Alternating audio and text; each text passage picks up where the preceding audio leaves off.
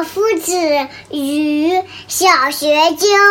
夫子，为什么你们老人家总会说三岁看大，七岁看老呢？长大以后会发生什么事儿？我们怎么会知道呢？小学究这个问题问得好呀！我们每一个人呢，都想知道未来会怎么样。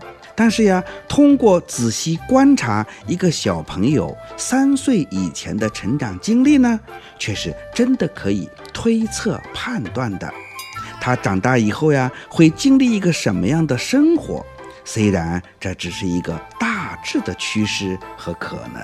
可是您这样的判断是不是迷信呀？嗯，现代科学表明呀，这个说法是有科学依据的。哦，儿童大脑的成长呀，在三岁以前就已经完成了百分之六十了。这个时期呢，是儿童的感觉、记忆以及身高的敏感成长期啊。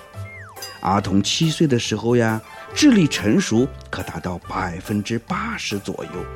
六岁以后的儿童呀，成长主要是实践体验的过程。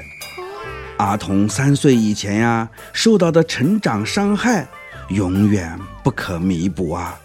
而七岁以前养成的生活习惯呢，一辈子恐怕都改不掉呀。生活处处皆国学。